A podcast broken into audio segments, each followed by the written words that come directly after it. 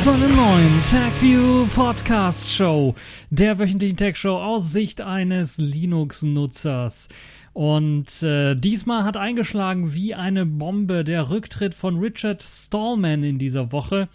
Und äh, was es damit auf sich hat, werde ich gleich nochmal besprechen. Außerdem gab es, wie ich ja bereits letzte Woche angekündigt habe, neue Huawei-Geräte, unter anderem die Watch GT2 hat Huawei vorgestellt, die man dann auch jetzt so, glaube ich, äh, Anfang nächsten Monats kaufen kann. Und auch das äh, Mate 30 und Mate 30 Pro hat Huawei vorgestellt und zwar ohne Google-Dienste. Und da wollen wir nochmal genauer drauf schauen, was das denn jetzt so ausmacht. Außerdem macht ein Hersteller so ein bisschen was Konkurrenz, nämlich Vivo, macht so ein bisschen einen auf Huawei, würde ich mal behaupten.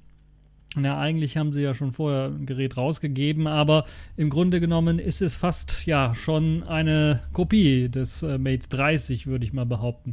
Aber warum, das werden wir gleich nochmal besprechen. Außerdem gibt es noch die Kategorien in dieser Woche, Distro der Woche. Dort haben wir äh, eine spezielle Distribution für alle Gamer unter euch, die vor allen Dingen auch Arcade-Games lieben. Laka in der Version 2.3 mit RetroArch äh, oder with äh, RetroArch 178, so heißt die Distribution eigentlich oh, ein bisschen was lang, ne? Naja, äh, Sailfish der Woche haben wir auch mit Advanced Camera. Aber wir müssen zunächst einmal anfangen mit Richard Stallman tritt zurück. Ja, Richard Stallman, der Vater des äh, GNU-Systems und der Gründer der FSF, der Free Software Foundation, hat jetzt einen äh, Rücktritt äh, eingeleitet und zieht sich aus allen Ämtern des FSF zurück, genauso wie auch des MIT, wo er immer noch angestellt war. Und das alles, nachdem ein ähm, Kommentar von ihm veröffentlicht worden ist, was äh, Epstein und äh, dessen ähm, Begehren oder be seine, seine Straftaten oder vermeintlichen Straftaten äh, angehen. Für die Leute, die es nicht wissen, er hat anscheinend einen kleinen äh, ja, Zuhälterring betrieben, im Grunde genommen mit Minderjährigen, äh, die er dann äh, verkauft hat an äh, Prominente. Und ähm, Storman hat sich bereits in der Vergangenheit äh, etwas, ja, sagen wir mal, kritisch geäußert, was den ähm, Sex mit Minderjährigen angeht. Und da hat man natürlich ihn auch teilweise auch sehr stark kritisiert, weil das ist natürlich ein Aufgabenfeld, wo er sich überhaupt nicht auskennt und äh, wo man natürlich auch nicht erwartet, dass ein äh, führender Softwareentwickler oder ein, ein äh, Mäzen äh, der freien Software-Szene sich zu äußert. Aber er hat schon in der Vergangenheit immer auch politisch äh, draufgehauen und jetzt sind halt noch weitere Äußerungen bekannt geworden, die stark kritisiert werden, was eben sein äh, Arbeitgeber auch unter Druck gesetzt hat. Allein schon die Veröffentlichung von Epstein und dass da auch viele Leute involviert waren, äh, die Geld bekommen haben von, also der MIT sammelt halt eben auch Spenden und einer dieser Spender soll halt Epstein gewesen sein. Und äh, deshalb wird das Ganze, die, die ganze Beziehung mit diesem ähm, Mann aufgearbeitet im MIT und deshalb war das natürlich auch eine problematische Geschichte. Und dass sich Stallman dann dazu geäußert hat, er musste eigentlich damit rechnen, dass es dann zu einem Problem werden könnte, wenn das, was er da geschrieben hat, dann auch tatsächlich ähm, veröffentlicht wird. Und ähm, er hat im Grunde genommen äh, Bezug genommen darauf, dass äh, ähm, vor allen Dingen hat er versucht, so wird ihm da jetzt äh, doch äh, unterstellt, äh, im guten Willen unterstellt, dass eben äh, der äh, Marvin Minsky, ein sehr starker, an MIT auch ein, ein, ein, ein äh, Dozent oder ein Professor, der am MIT gearbeitet hat und vor allen Dingen in Sachen künstliche Intelligenz sehr, sehr viel Forschung betrieben hat, dass der äh, auch mit Epstein in Verbindung gebracht worden ist, worauf dann äh, Stallman sich genötigt äh, sah, seinen ja, Freund im Grunde genommen äh, verteidigen zu müssen und gesagt hat, ja, kann er sich das nicht vorstellen, dass da äh, der Marvin Minsky das gewusst habe, sondern er kann sich das eher so vorstellen, dass sich da die Mädchen an ihn rangeschmissen haben und völlig bereitwillig präsentiert haben. So hat er das Ganze genannt. Ähm, und das hat halt jetzt dazu geführt, dass äh, Stallman sehr stark kritisiert wurde.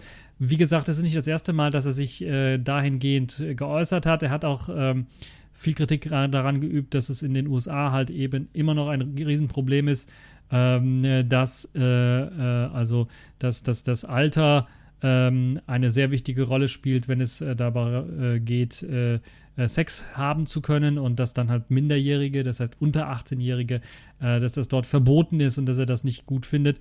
Ähm, aber das kann man natürlich immer A2 oder 3 deutlich sehen. Äh, wenn man sich das Ganze im Original mal anschaut, kann man das durchaus, kann man da durchaus geteilter Meinung sein und das Ganze kritisieren und auch diskutieren. Aber eines ist auf jeden Fall klar, das, was äh, die, die, die Ansichten von Stallman haben, im Grunde genommen in diesem Forum eigentlich auch nichts, wo er das Ganze dann auch diskutiert hat, nichts zu suchen gehabt. Und äh, das kann er, wenn er will, äh, gerne privat äh, vertreten und diskutieren, aber nicht in öffentlichen Foren. Äh, jetzt war dieses Forum natürlich nicht komplett öffentlich, sondern es wurde dann hinterher öffentlich gemacht worden. Und das ist halt eben sein Verhängnis. Und da hat er gesagt, da möchte ich mich auch nicht mehr äh, mit befassen und dann diskutieren. Und äh, äh er möchte den Schaden natürlich vom MIT abwenden, zum einen, und zum anderen möchte der auch äh, der Free Software Foundation keinen Schaden zufügen und hat dann gesagt, den ganzen Spaß, den Ärger, den tue ich mir nicht an und tritt dann zurück. Und das ist das, was in dieser Woche tatsächlich passiert ist, äh, was man sich hätte nicht denken können, weil die einzigen Leute, die sich da gedacht haben, wenn Stallman, also Stallman und die FSF wird nur trennen, dass wenn er wirklich äh, äh, irgendwann mal dann altersbedingt nicht mehr kann. Aber äh, dass äh, das halt so schnell passiert, hat äh, eigentlich auch keiner mit gerechnet. Und jetzt wird es natürlich sehr, ziemlich interessant sein. Zum einen verliert Stormman dann natürlich auch seinen Job beim MIT. Und zum anderen äh, hat er natürlich dann auch nicht mehr den FSF im Rücken, der ihn eventuell auch finanziell vielleicht als Präsident da ein bisschen unterstützt äh, hat, was zumindest die Anreise geht, bei Einladungen, wenn es äh, um Free Software Vorträge und so weiter geht, wo er ja dann doch äh, häufig durch die Welt gereist ist und gereist ist und da seine Ansichten äh, oder die Ansichten des Free Software Foundation vertreten konnte. Und jetzt ist er halt nicht mehr Teil der Free Software Foundation, nicht mehr der Präsident der Free Software Foundation und da kann ich mir durchaus vorstellen, dass es doch äh, ziemlich ruhig äh, werden könnte um äh, Richard Stallman. Ist halt die Frage, ob er damit umgehen kann, dass es ziemlich ruhig werden wird. Äh, und äh, die andere Frage ist halt, ob er komplett von der Bildfläche verschwinden wird, weil meines Wissens nach hat er keinen, zum Beispiel noch nicht mal eine eigene Homepage oder einen, einen Social Media Account in, in, in, der Form, wo er dann mit Leuten kommunizieren kann. Und die Homepage, die er hatte, war auf der Free Software Foundation Seite gehostet, ist wahrscheinlich immer noch gehostet. Ich gehe mal nicht davon aus, dass er da äh, komplett weg ist vom Fenster, aber äh, wir müssen mal schauen. FSF Richard Stallman. Ähm, ich meine, er hat also keine eigene Homepage, sondern die ist gehostet, genau, ist gehostet auf ähm, der FSF-Webseite. Und wir werden mal schauen, wie sich das dann weiterentwickeln wird. Aber ähm, momentan sieht es äh, danach aus, dass ähm, Richard Stallman äh, dann äh, in Zukunft nicht mehr viel zu sagen hat. Da ist halt die Frage, äh, ist das jetzt was Positives oder ist das, ist das etwas Negatives? Nun ja, es ist halt, mh, hm, man kann sagen, äh, ach, Stallman, ich sehe gerade, Stallman hat eine eigene Webseite, äh, aber natürlich mit sehr, sehr vielen Links zur FSF. Ähm, jetzt kann man sagen, okay, er kann über seine eigene Webseite nochmal ein bisschen äh, natürlich äh, äh, Sachen rausposten. Aber der Einfluss wird auf jeden Fall schwinden. Ist das was Positives oder was Negatives? Ist es hm, zum einen positiv, weil er natürlich neue Leute, neuen Wind hineinbringen können in die ganze Free Software Foundation. Auf der anderen Seite ist es natürlich auch immer so, dass man natürlich die Wurzeln der Free Software Foundation, dass man jemanden braucht, der an die Wurzeln der Free Software Foundation erinnern kann. Nun ist Richard Stallman eine ja, ja sehr äh, schwierige Person im Umgang, würde ich mal sagen, weil man sich sehr, sehr genau ausdrücken muss, wenn man mit ihm redet und äh, er auch auf die kleinsten Fehler direkt äh, drauf zugreift und daraus aus einer Mücke einen Elefanten machen kann. Und äh, natürlich, ähm, äh, wenn man nicht mit ihm einer Meinung ist oder eine andere Meinung äh, vertritt, man es dann sehr, sehr schwer hat, mit ihm dann auch zu diskutieren, weil diese Gesprächskultur dort eine etwas ähm, seltsame ist, sagen wir mal so, vorsichtig ausgedrückt. Nun, was haltet ihr von der ganzen Geschichte? Wie wird es dann weitergehen mit der Free Software Foundation? Wie wird es weiter mit freier Software gehen, wenn Richard Stallman jetzt nicht mehr Mitglied der Free Software Foundation ist? Wird er komplett irgendwie von der Bildfläche verschwinden oder wird man ihn an der einen oder anderen Stelle dann doch nochmal mit wütendem Geschrei oder äh, Getose dann sehen? Oder wird er dann weiterhin noch eingeladen werden von den verschiedenen Universitäten beispielsweise, um über freie Software zu reden? Hm. Also eure Meinung würde mich mal interessieren, könnt ihr alles im Kommentarbereich posten. Äh, ich finde das zumindest äh, der Abgang, den er jetzt geleistet, sich geleistet hat und auch wie er jetzt abgegangen ist, das war eigentlich ihm nicht so richtig würdig, weil er hätte da einen äh, würdigeren Abgang äh, durchaus äh, erleben äh, dürfen müssen bei der Free Software Foundation.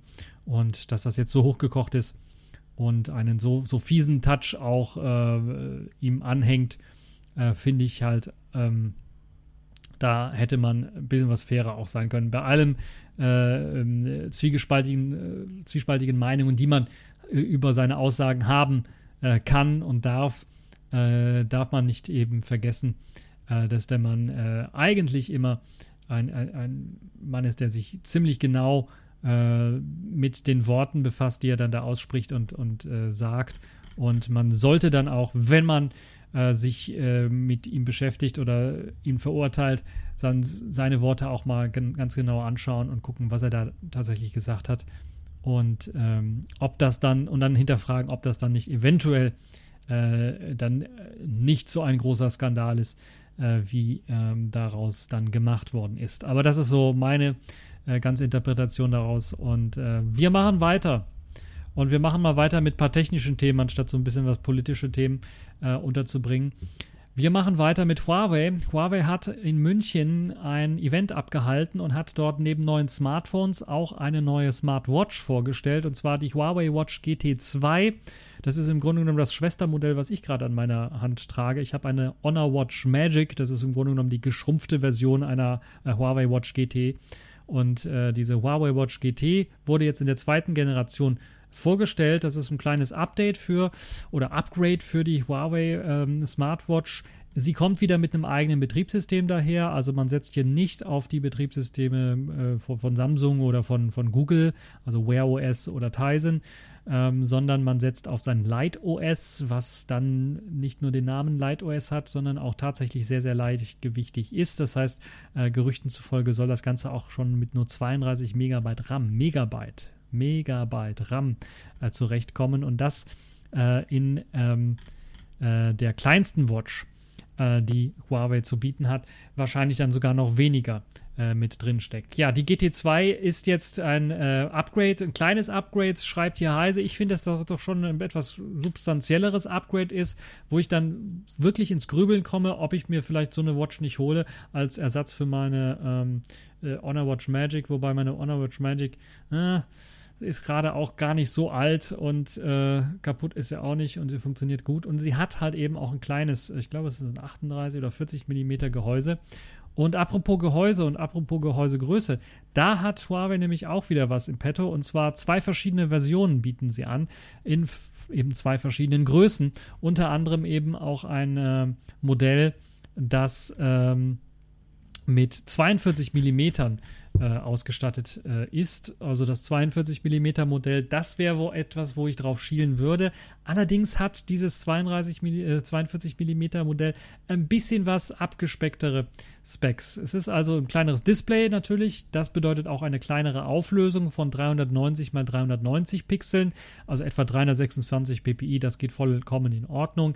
Ähm, hat 4 GB Speicher und kommt auch mit dem neuen High Silicon Kirin A1 daher, der eben für speziell solche kleinen äh, Geräte mit, mit Stromsparfunktionen äh, gedacht ist.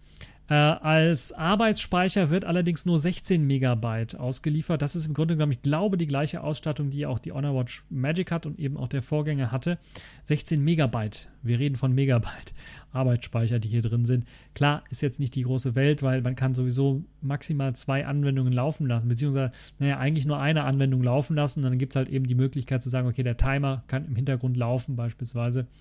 Äh, also mehr kann die Watch auch im Grunde genommen großartig nicht. Aber, also auf der, in der jetzigen Version, aber die GT2 kann ein bisschen was mehr.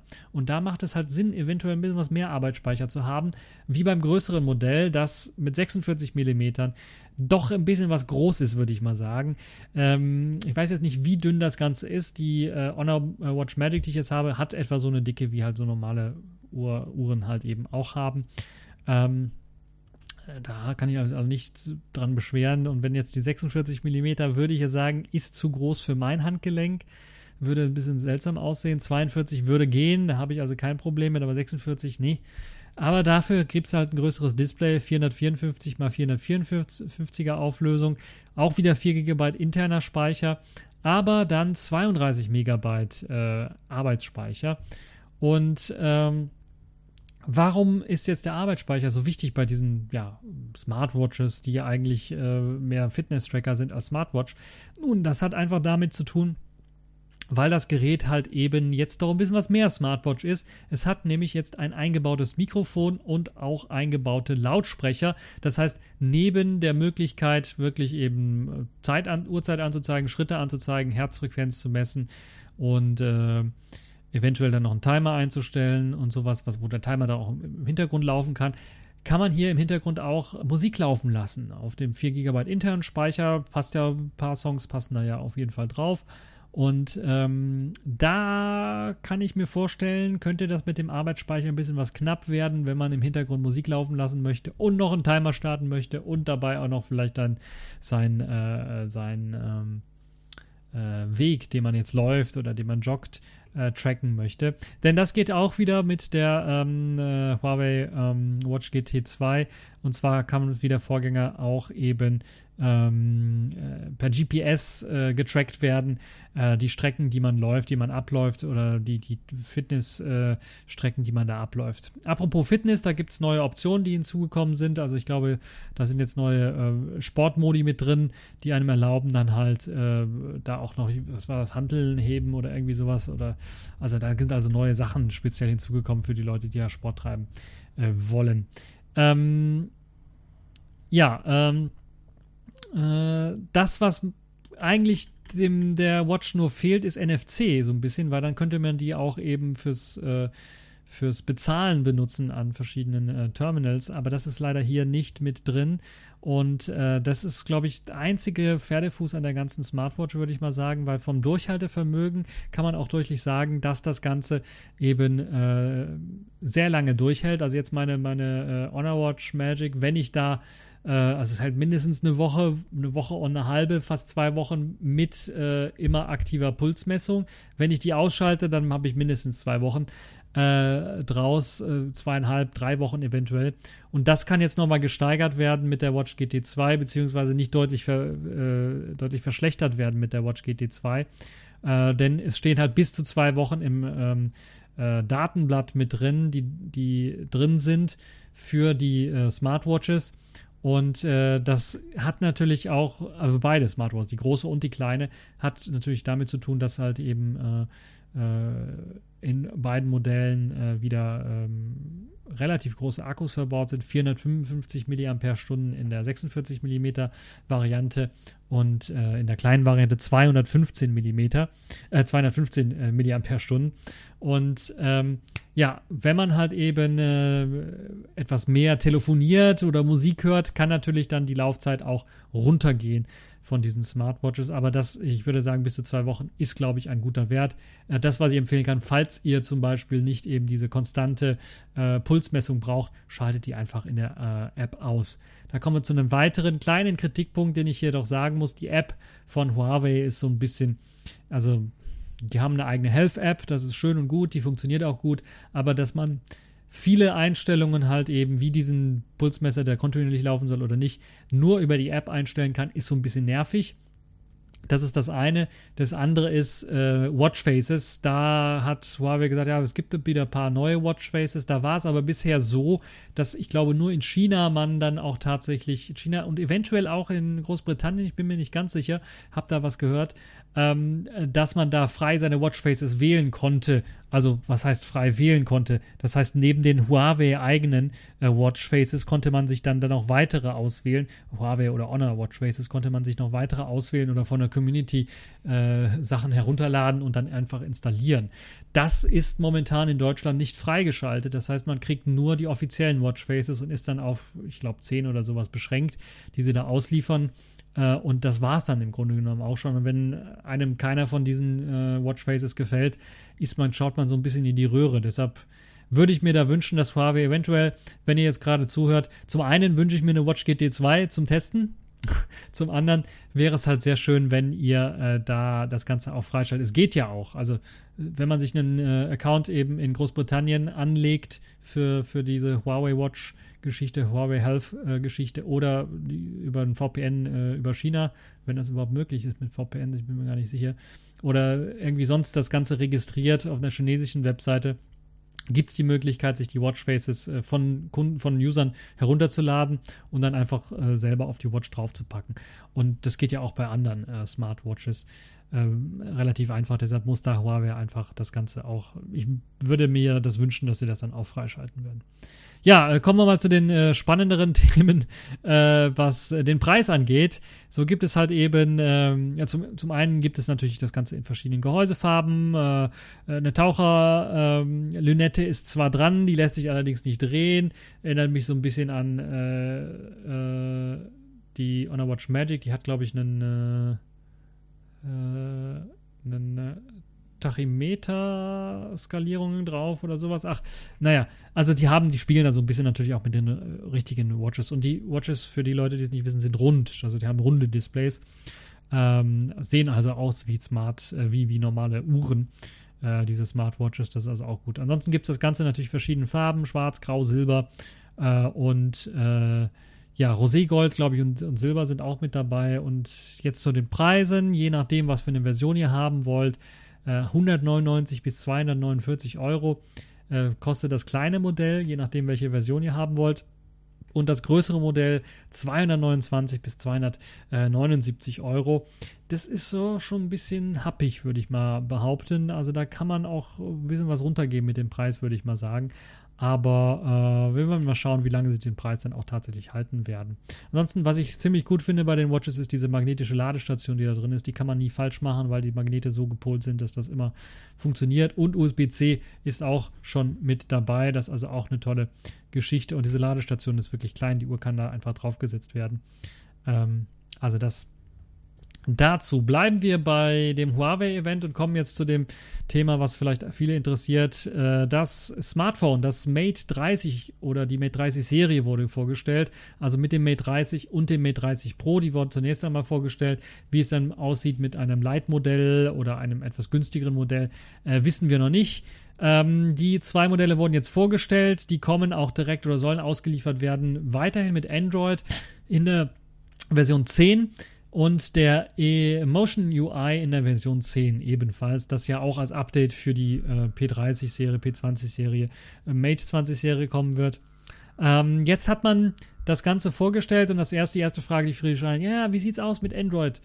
Was läuft denn da? Gibt es da auch die Google Apps? Nee, die Google Apps gibt es nicht. Man hat das Ganze vorgestellt ohne Google Play Services, ohne, die, ähm, ohne das GS, äh, GMS Google Management Service oder so, was heißt es, und hat stattdessen die äh, Huawei Management Services vorgestellt, HMS vorgestellt, eine Initiative, wo Huawei tatsächlich Geld reinstecken möchte.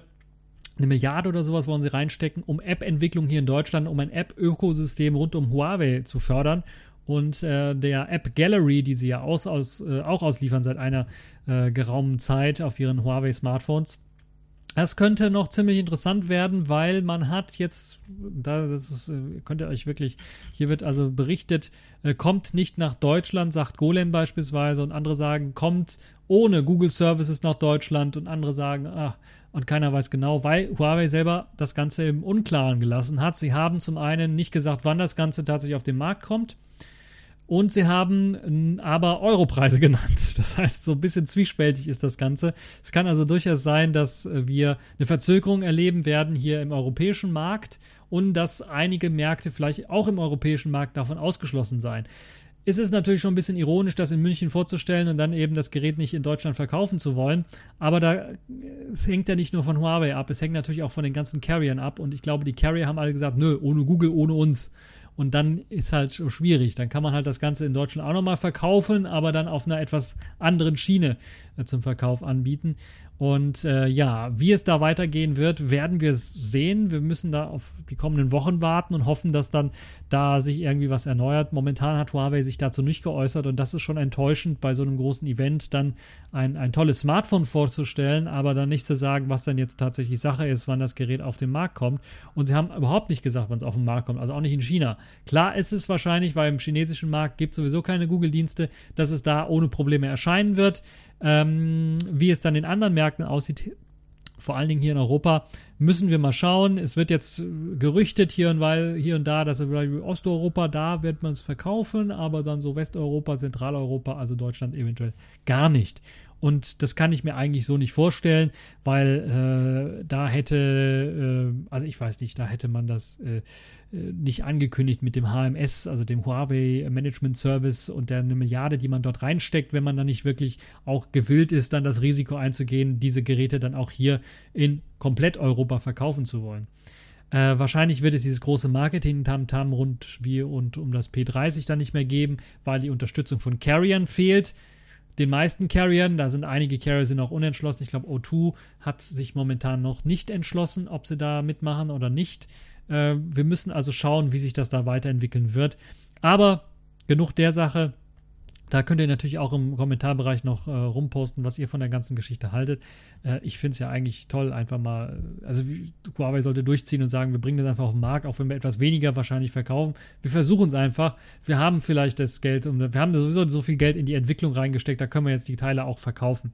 Ähm, und das würde ich dann auch äh, an Huawei Stelle dann auch tatsächlich so, so machen wollen. Ähm, vielleicht wartet man jetzt ab, um zu gucken, kriegt man nicht eine Einigung doch noch erzielt, um die Google Play Services drauf zu kriegen. Kann ich verstehen.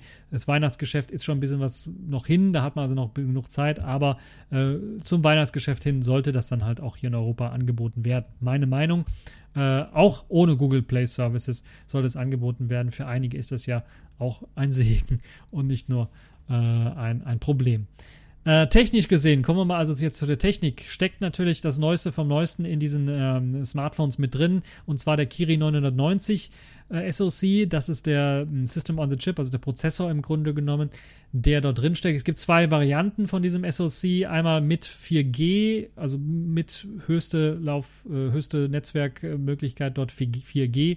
Und dann gibt es eine 5G-Variante, das ist ein spezieller Chip und äh, in der gleichen äh, Liga werden dann auch die Smartphones rauskommen. Es wird ein Huawei Mate 30 Pro äh, mit 4G geben, also LTE-Version und eine 5G-Variante, die dann etwa 100 Euro mehr kostet und dann halt eben 5G-Unterstützung bietet.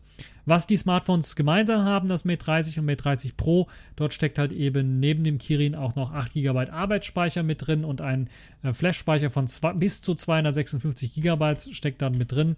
Das ist also auch schon eine äh, Hausnummer, würde ich mal behaupten. Wieder gibt es das Ganze als äh, OLED-Bildschirm. Das äh, Pro-Modell kommt hier mit einer 6,53 Zoll Variante daher hat allerdings eine abgespeckte Auflösung von 2400 mal 1700, 1176. Äh, ähm, also 1080p im Grunde genommen. Aber warum ist dieser Rückschritt da. Ich kann mir das nur so erklären, weil man da ein neuartiges Display mit eingebaut hat. Zum einen hat man natürlich neuartiges Rendering für auch Farbgebung und Farbtemperaturen mit eingebaut, natürlich auch in der Kalibration, Kalibrierung des Displays gearbeitet und man hat eine Waterfall ein Waterfall-Display eingebaut. Was heißt denn jetzt Waterfall? Also Wasserfall-Display. Das heißt im Grunde genommen, das, das Display, das zieht sich, da gibt es also kein Rand mehr links und rechts, sondern das zieht sich im Grunde genommen zum, um das Gehäuse bis, also rum. 80 Grad rum äh, in eure Hand hinein. Wir sagen einige, das ist so ein Geier, was soll denn das? Wir haben ja schon bei diesen äh, fast, äh, also mit etwas krumm gebogenen Displays von Samsung oder auch bei, dem, bei den alten Modellen vom Huawei Mate 20 immer Probleme gehabt, dass da irgendwie Geisterannahmen waren, wenn ich da mit dem Daumen das Ganze gehalten habe und dann mit meinem Finger scrollen wollte oder sowas. Äh, und jetzt haben sie das Display noch weiter gemacht. Also das kann ja nur eine Katastrophe werden. Augenscheinlich nicht. Also die Tester, die es in der Hand haben, haben gesagt, sie haben das vorbildlich gelöst. Da gab es also keine Geist Geisterangaben, Eingaben. Aber ja, ob das tatsächlich der Fall ist, das wissen wir nicht. Weiterhin verbaut unter dem Display ist auch wieder Fingerabdruck. Das wird wahrscheinlich die neueste Version sein, die etwas schneller ist und äh, zuverlässiger arbeitet als beispielsweise bei Mate 20. Ähm, dann gibt es natürlich auch wieder zwei SIM-Karten-Steckplätze, also Dual-SIM ist wieder mit dabei. Oder man kann sagen, ich möchte eine SIM-Karte haben, eine Nano-SIM-Karte und auf der anderen Seite möchte ich eine Nano-Memory-Karte von Huawei haben, um den Speicher zu erweitern. Das heißt, eine Micro-SD-Speichererweiterung gibt es dort nicht, aber eine Nano-Memory-Speichererweiterung ist ebenfalls äh, möglich. Ähm, Kommen wir dann zu den Kameras auf der Rückseite, das ist nämlich auch interessant. Also äh, Display, apropos Display noch, neben dem Display, also 6,5 5,3 Zoll hat eben dieses äh, Huawei Mate äh, 30 Pro und ein bisschen was größer sogar ist das Mate 30. Das ähm, hat ein 6,62 Zoll großes Display, hat dafür allerdings dieses, dieses Gekürfte dann nicht, also diese Rundungen an der Seite nicht. Also für die Leute, die das nicht mögen, überhaupt nicht mögen, die können sich das Mate 30 anschauen ähm, und äh, ja, dort dann mal äh, gucken, wie es denn da äh, aussieht, ob das einem dann gefällt. Das Mate 30 Pro, äh, das Mate 30 äh, ohne Pro, also mit den 6,62 Zoll, kommt auch mit dem etwas kleineren Akku daher, mit äh, 4200 mAh. Das kennen wir aus der Mate 20 Pro Reihe und dem P30 Pro. Äh, das Mate 30 Pro äh, upgradet das Ganze sogar auf 4500 mAh. Das ist schon, wenn man Huawei kennt und weiß, wie gut deren Akkus funktionieren beim P30 Pro und äh, selbst bei meinem P30, was ja einen kleineren Akku hat, unter 4000, äh, ist der Akku wirklich bombastisch. Der hält bombastisch lange äh, aus. Äh, und das Ganze jetzt nochmal gesteigert auf 4500 mAh. Das ist, äh, ich kann mir da traumhafte Werte in Sachen Akkulaufzeit vorstellen. Ja, ähm, also das Mate 30 Pro wird auch noch ein paar zusätzliche Features haben, wie beispielsweise es hat dann auch wieder anstatt einer normalen Hörmuschel benutzt es das ganze Display als äh, Vibration, äh, Vibrationsfläche, um dann Ton zu erzeugen. Und ob das Ganze dann auch für ähm, ein, ein äh, Video, was ihr jetzt äh, abspielen wollt, dann auch benutzt wird, wage ich mal zu bezweifeln. Ich glaube, da wird der Ton weiterhin aus einem Monospeaker unten rauskommen. Äh, müssten man aber mal sehen, wenn man das Ganze in, der Hand, in, der, in den Händen hält. Apropos in den Händen halten, da kommen wir wieder zum Anfang zurück. Das wissen wir noch nicht ganz genau, wann das dann tatsächlich der Fall sein wird. Einige konnten es ja auf dem Event in den Händen halten, aber Pressesamples sind meines Wissens noch nicht rausgekommen und so haben Leute das eben noch nicht äh, zum Testen da. Ja, äh, was kann man noch sagen zu der ganzen Geschichte? Ähm, es äh, wird bei dem Mate 30 keinen 3D-Gesichtsscan geben. Das heißt, ihr werdet beim Mate 30 Pro wieder eine etwas größere, breitere Notch haben. Nicht so breit wie beim Mate 20 Pro. Etwas geschrumpft ist das Ganze schon, aber es wird weiterhin für die Gesichtsentsperrung dort die Technik verbaut sein. Und dazu zählt eben auch eine Time-of-Flight-Kamera äh, die das machen kann. Apropos Kamera, da kommen wir zum eigentlichen Highlight des Mate, der Mate-Serie. Dort werden halt eben vier Kameras verbaut. Das Mate 30 wieder mit etwas schwächeren ähm, äh, Kameras ausgestattet, aber das Mate 30 Pro mit den stärkeren. Neben einer Time-of-Flight-Kamera wird es halt eben noch eine Hauptkamera mit 40 Megapixeln geben und den neuen äh, RJJ RYYB Sensor verwenden. Äh, das ist also dieser neue SuperSense, glaube ich, äh, so nennt äh, Huawei den Sensor, äh, der auch in dem P30 Pro drin steckt und auch im P30 drin steckt.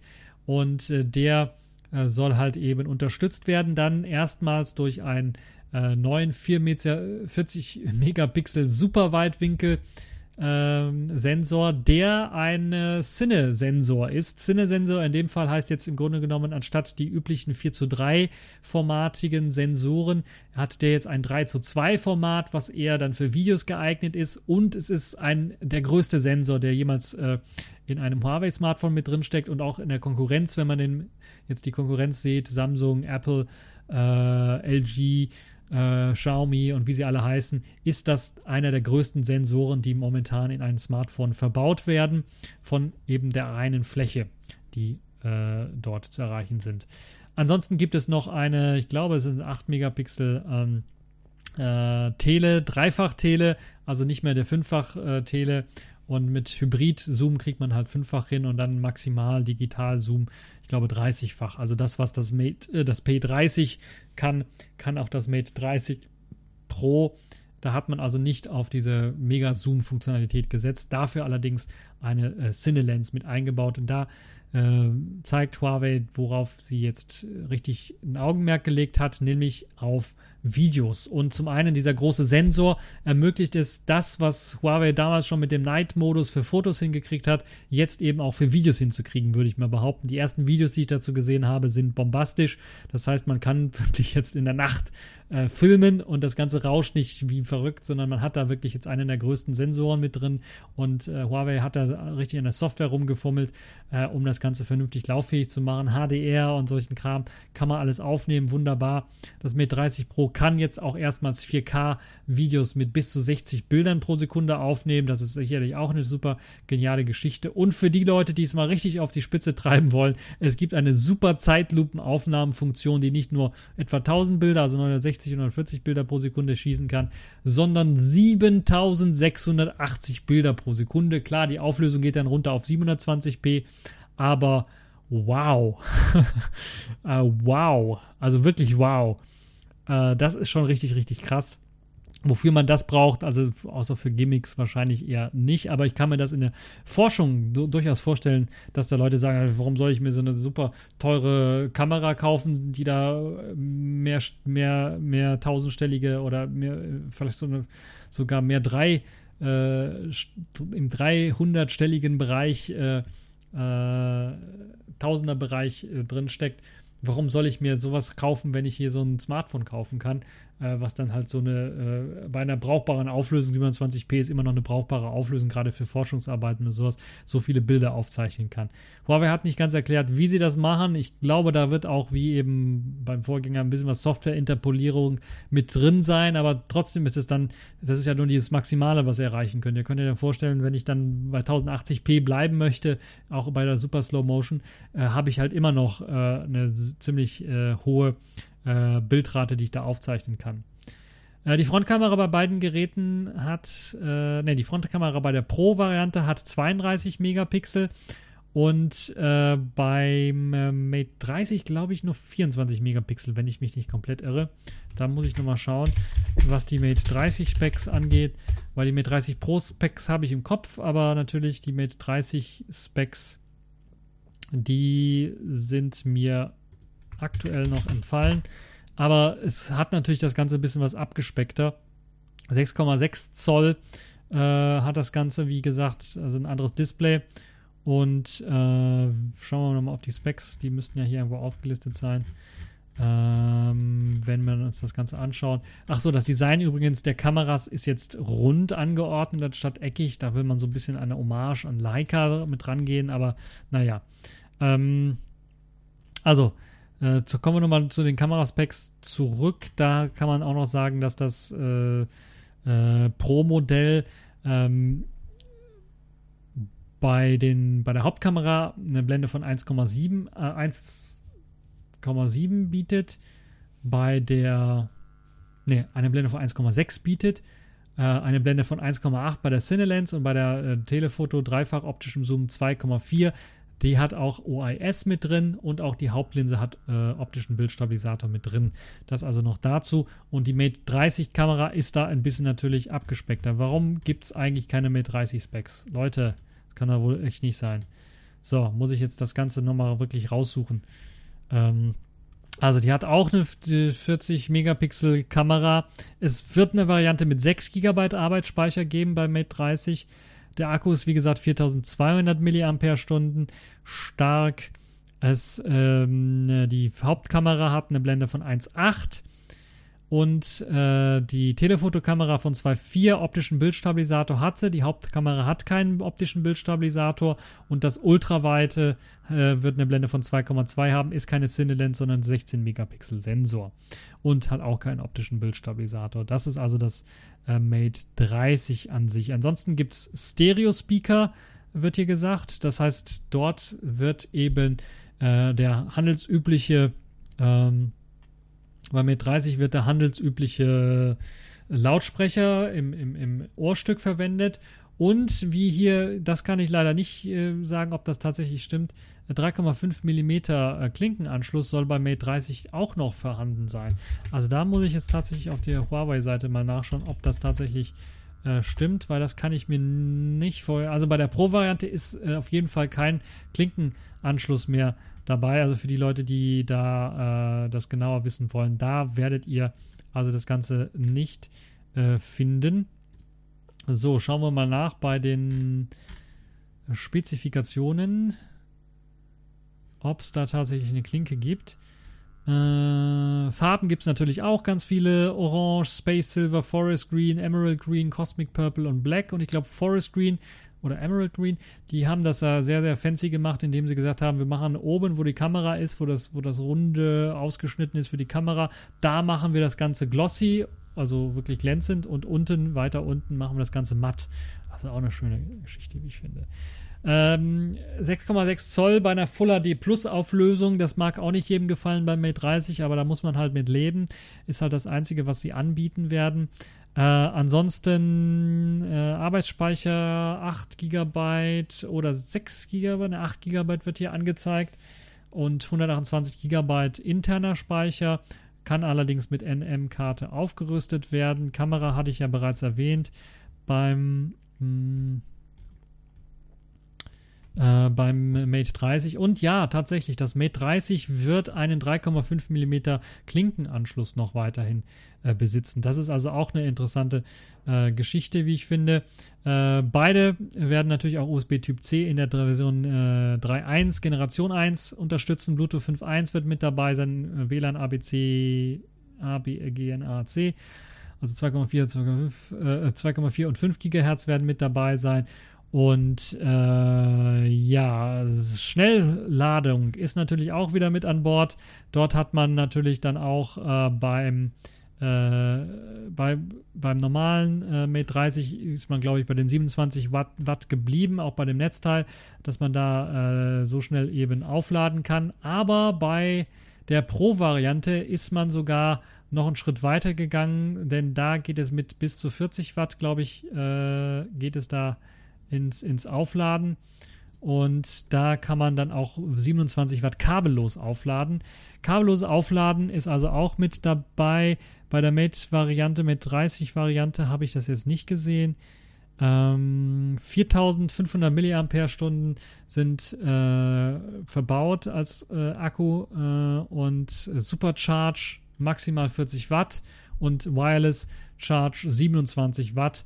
Und da hat Huawei auch nochmal extra äh, neue äh, Lader vorgestellt, um das Ganze dann auch nochmal vernünftig laden zu können, auch im Auto laden zu können. Kabellos ist ebenfalls äh, möglich.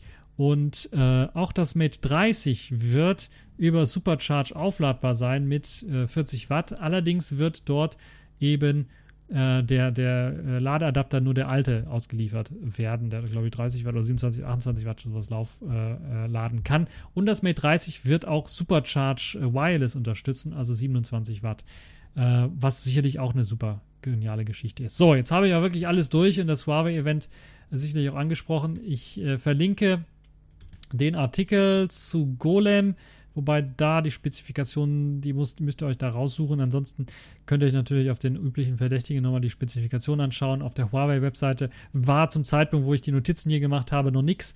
Äh, mittlerweile habe ich jetzt drauf geschaut, sind die äh, Spezifikationen da, deshalb habe ich die da kurz abgelesen, damit ich euch auf den neuesten Stand bringen kann. Also, das Einzige, was noch fehlt, sind die Preise. Das Mate 30 Pro soll in den verfügbaren Märkten dann 1100 Euro kosten. Das Mate 30 wird für 799 Euro, also äh, 800 Euro angeboten. Und äh, 1200 Euro wird die 5G-Variante kosten, also ein 100er mehr. Und dann wird es noch eine Porsche-Edition geben, die wird dann nochmal 1000 Euro mehr kosten für die Leute, die sich das leisten können. Die hat dann auch ein etwas fanzigeres Design. Apropos Design, es gibt jetzt auch Kunstleder, äh, beziehungsweise veganes Leder heißt das jetzt in dem Fall, äh, was zusätzlich angeboten wird, das dann halt eben nicht so eine glänzende oder matte Oberfläche, äh, Glasoberfläche hat, sondern ein bisschen was eine etwas rauere Oberfläche hat. Die wird eben auch angeboten. Wann das Gerät auf den Markt kommt, wie gesagt, wissen wir nicht, steht in den Sternen. Falls ich da was Neues zu weiß, werde ich euch das Ganze natürlich dann auch äh, berichten. Ansonsten könnt ihr euch die ganze, äh, könnt ihr euch Trailer anschauen. Es gibt natürlich auch eine Keynote, äh, die gehalten worden ist zum Huawei Mate 30 und Mate 30 Pro. Und da könnt ihr euch das Ganze auch nochmal anschauen. Vor allen Dingen auch, was die Fotos, Features und so weiter angeht ähm, und vielleicht weitere Details raussuchen. So, das war's jetzt äh, zu Huawei. Kommen wir zu einem anderen Handyhersteller, der einen auf Huawei macht, nämlich Vivo. Die haben ihr V17 Pro vorgestellt. Das kommt mit einer 32 Megapixel Dual Frontkamera mit einem Pop-up-Mechanismus daher. Aber das ist nicht alles, sondern sie haben auch, Vivo hat auch ein ziemlich gekrümmtes Display vorgestellt. Ähm, eben eine Waterfall-Geschichte äh, haben sie vorgestellt gehabt in ihrem äh, ähm, Smartphone. Äh, aber das ist, äh, ich glaube, nicht die V17 Pro-Variante, was dieses Waterfall-Display hat, sondern sie hatten noch ein anderes Waterfall-Display-Geschichte. Aber das ist interessant, dass Vivo da auf den gleichen Zug fährt und das sogar, glaube ich, eine Woche vor jetzt dem Huawei-Release-Event jetzt tatsächlich auch rausgehauen hat, äh, die ganze Geschichte. Wer eine etwas günstigere Vivo-Variante haben möchte, kann sich das Vivo V17 Pro anzeigen. Äh, das kommt mit einer Dual 32 Megapixel-Kamera daher. Äh, Front Megapixel-Kamera daher, das muss man also auch sagen. Die kommt rausgepoppt von, äh, vom Inneren des Gerätes quasi. Äh, Snapdragon 675 ist mit da an Bord, 6,44 Zoll äh, Super AMOLED Display. Ähm, 32 äh, Megapixel f2.0 Blende und zusätzlich noch eine 8 Megapixel 2er 2er Blende, die vorne Ultraweitwinkel äh, euch erlaubt äh, von 105 Grad für Gruppenselfies. Äh, außerdem gibt es eine Quad-Kamera hinten, die ist wirklich Quad untereinander angeordnet, also nicht im Quadrat angeordnet, sondern tatsächlich untereinander angeordnet. Das ist eine 48 Megapixel Kamera mit einem äh, Blende von 1,8, dann eine 8 Megapixel Ultraweitwinkelsensor mit 120 Grad Abdeckung, ein 13 Megapixel Telesensor mit einer zweifachen optischen Zoom mit einer Blende von 2,2 und einem 2 Megapixel Tiefensensor mit einer Blende von 2,4 zum Erzeugen zum Beispiel von einem Bokeh-Effekt, äh, LED-Blitz und noch, äh, haben wir jetzt glaube ich alle, ja, alle Kameras. Eins, zwei, drei, vier, genau. Also vier Kameras auf der Rückseite und 8 GB RAM, 128 GB äh, interner Speicher äh, und äh, Snapdragon 675. 6,44 Zoll, Full HD Auflösung, Full HD Plus Auflösung, Super AMOLED Display, Pixeldichte 409, ist in Ordnung, würde ich sagen. Fingerabdruckscanner unterm Display.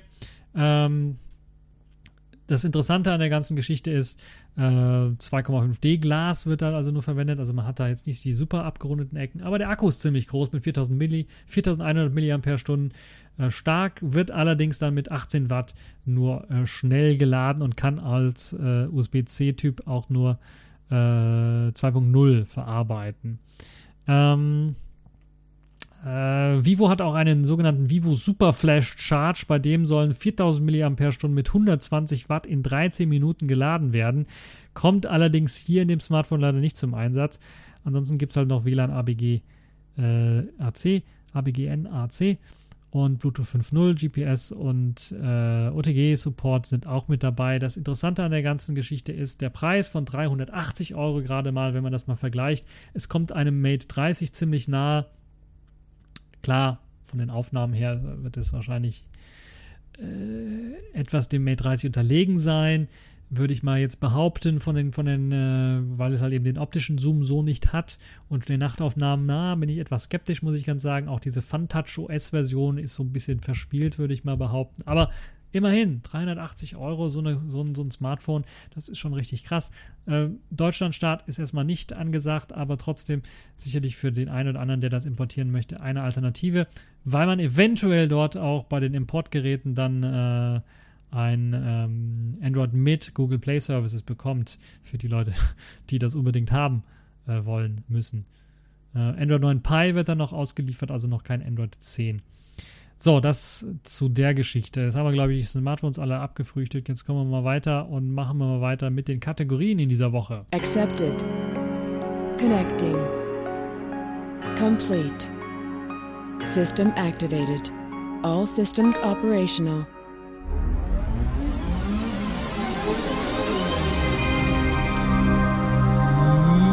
Ja. Kategorien in dieser Woche.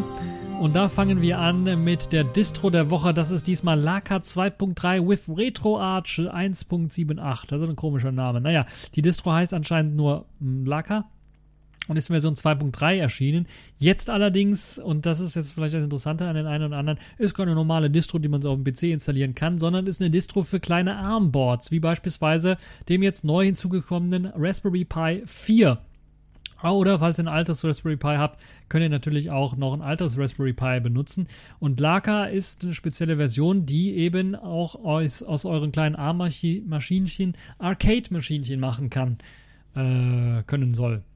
Das heißt, im Grunde genommen habt ihr da die Möglichkeit, einfach ein Image runterzuladen, auf MicroSD-Karte draufzupacken und dann dort eine Arcade-Maschine, Arcade-Maschine hochzuladen, die halt eben eine ganze Menge kann und zwar halt eben äh, Retro-Spiele abspielen. Dazu zählen zum Beispiel Gameboy-Spiele, aber auch Super Nintendo-Spiele. Ähm, neu hinzugekommen sind zum Beispiel Genesis-Spiele, äh, äh, eine ganze Reihe von Spielen, die ihr jetzt damit spielen könnt ein äh, neues Menü, was da extra für einge, eingefasst ist, dass ihr das direkt am Fernseher anschließen könnt und dann da Sachen spielen könnt. Äh, und da gibt es halt eine ganze Reihe von Nintendo 64 beispielsweise Support, äh, Super Nintendo Support, äh, ich glaube sogar PlayStation Support ist mit dabei. Und äh, da könnt ihr euch das Ganze anschauen. Das ist eine super geniale Geschichte. Wie gesagt, es gibt das Ganze nicht nur für den Raspberry Pi oder Raspberry Pi 4, sondern jetzt auch ganz neu hinzugekommen ist der Rock Pro 64, der mit unterstützt wird. Ähm, und äh, ein Vulkan-Only Nvidia-Computer wird auch unterstützt mittlerweile. Äh, wer das haben möchte. Und es gibt halt eben einen, einen, einen PlayStation 2 Emulator, wenn ihr PlayStation 2 Spiele spielen wollt. Es gibt ähm, einen Nintendo 64 Emulator, Super Nintendo, äh, Game Boy, äh, MAME, äh, Genesis und wie sie alle heißen. Also da kann man im Grunde genommen fast alles emulieren, was es da so alles gibt. Und ähm, das ist halt ein bisschen was die Oberfläche, die dann gestartet wird, um diese ganzen Emulationen zu machen, erinnert so ein bisschen an das PlayStation Hauptmenü. Und da habt ihr dann halt die Möglichkeit, dort eure Spiele äh, spielen zu können, aber auch so Möglichkeiten wie zu sagen, okay, ich möchte jetzt einen, einen Videostream oder sowas anschauen oder Musik einfach mal abspielen. Das geht natürlich dann auch. Also eine sehr interessante Geschichte für die Leute, die ein Multimedia Center betreiben wollen. Das geht halt eben mit äh, dieser äh, Linux-Distribution. Und äh, ja, es gibt einen GPI Case, das ähnelt so ein bisschen an einen Game Boy, einen alten Game Boy und kommt mit dem Raspberry Pi Zero daher, so wie ich das gesehen habe hier, der da im Inneren steckt. Und da kann man dann tatsächlich auch ein, ein, einen kleinen Game Boy emulieren oder äh, auch Super Nintendo-Spiele auf so einem kleinen Game Boy spielen. Also auch äh, das eine ziemlich interessante Geschichte, wie ich finde. Ähm, ja, äh, das also auch eine ziemlich interessante Geschichte. Je nachdem, was für ein Board ihr habt, müsst ihr natürlich damit rechnen, dass die Emulationen nicht alle so perfekt laufen. Aber auf dem Rock, 64, Rock Pro 64 beispielsweise sollte das ohne großartige Probleme alles lauffähig sein und selbst PSP-Spiele sollen da ohne Probleme äh, auf voller Geschwindigkeit laufen. Und sogar Dreamcast, äh, was, äh, was Laka auch unterstützt, soll ohne Probleme darauf lauffähig sein.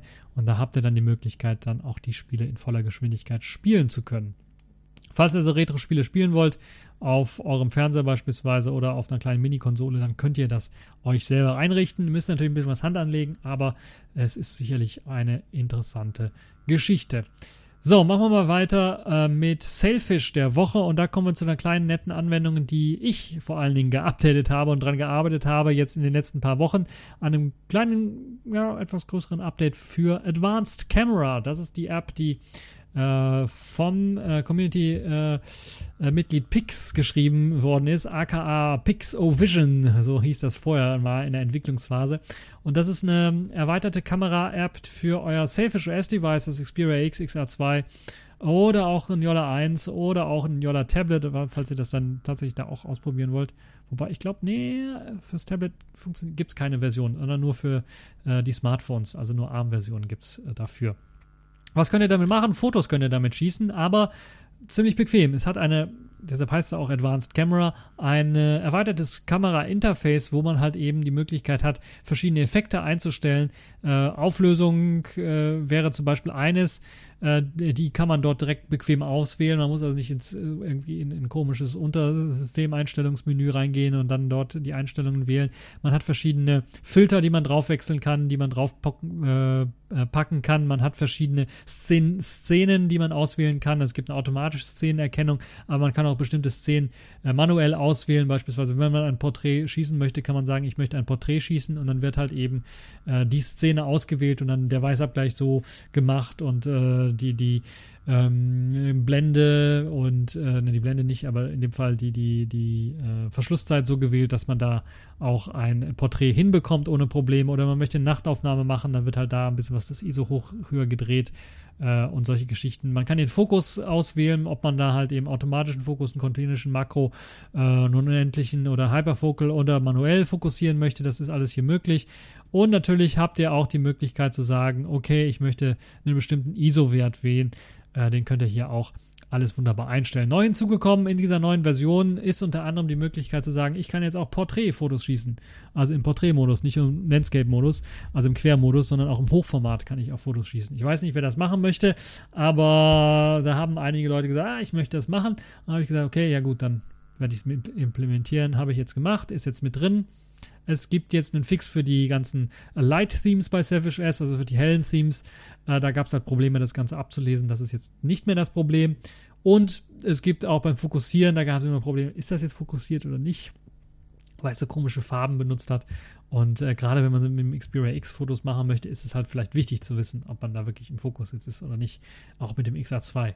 Und äh, ja, das wurde auch ein bisschen was getweakt, sodass jetzt ganz klar ist, wenn etwas im Fokus ist oder auch nicht. Zudem äh, ist jetzt eben auch das, der Fix drin, um eben zwischen Kameras zu wechseln, also der Frontkamera und der hinteren Kamera. Da gab es halt immer Probleme, ja, wenn man nicht die richtige Auflösung für die Frontkamera in der hinteren Kamera eingestellt hat, gab es nur ein schwarzes Bild.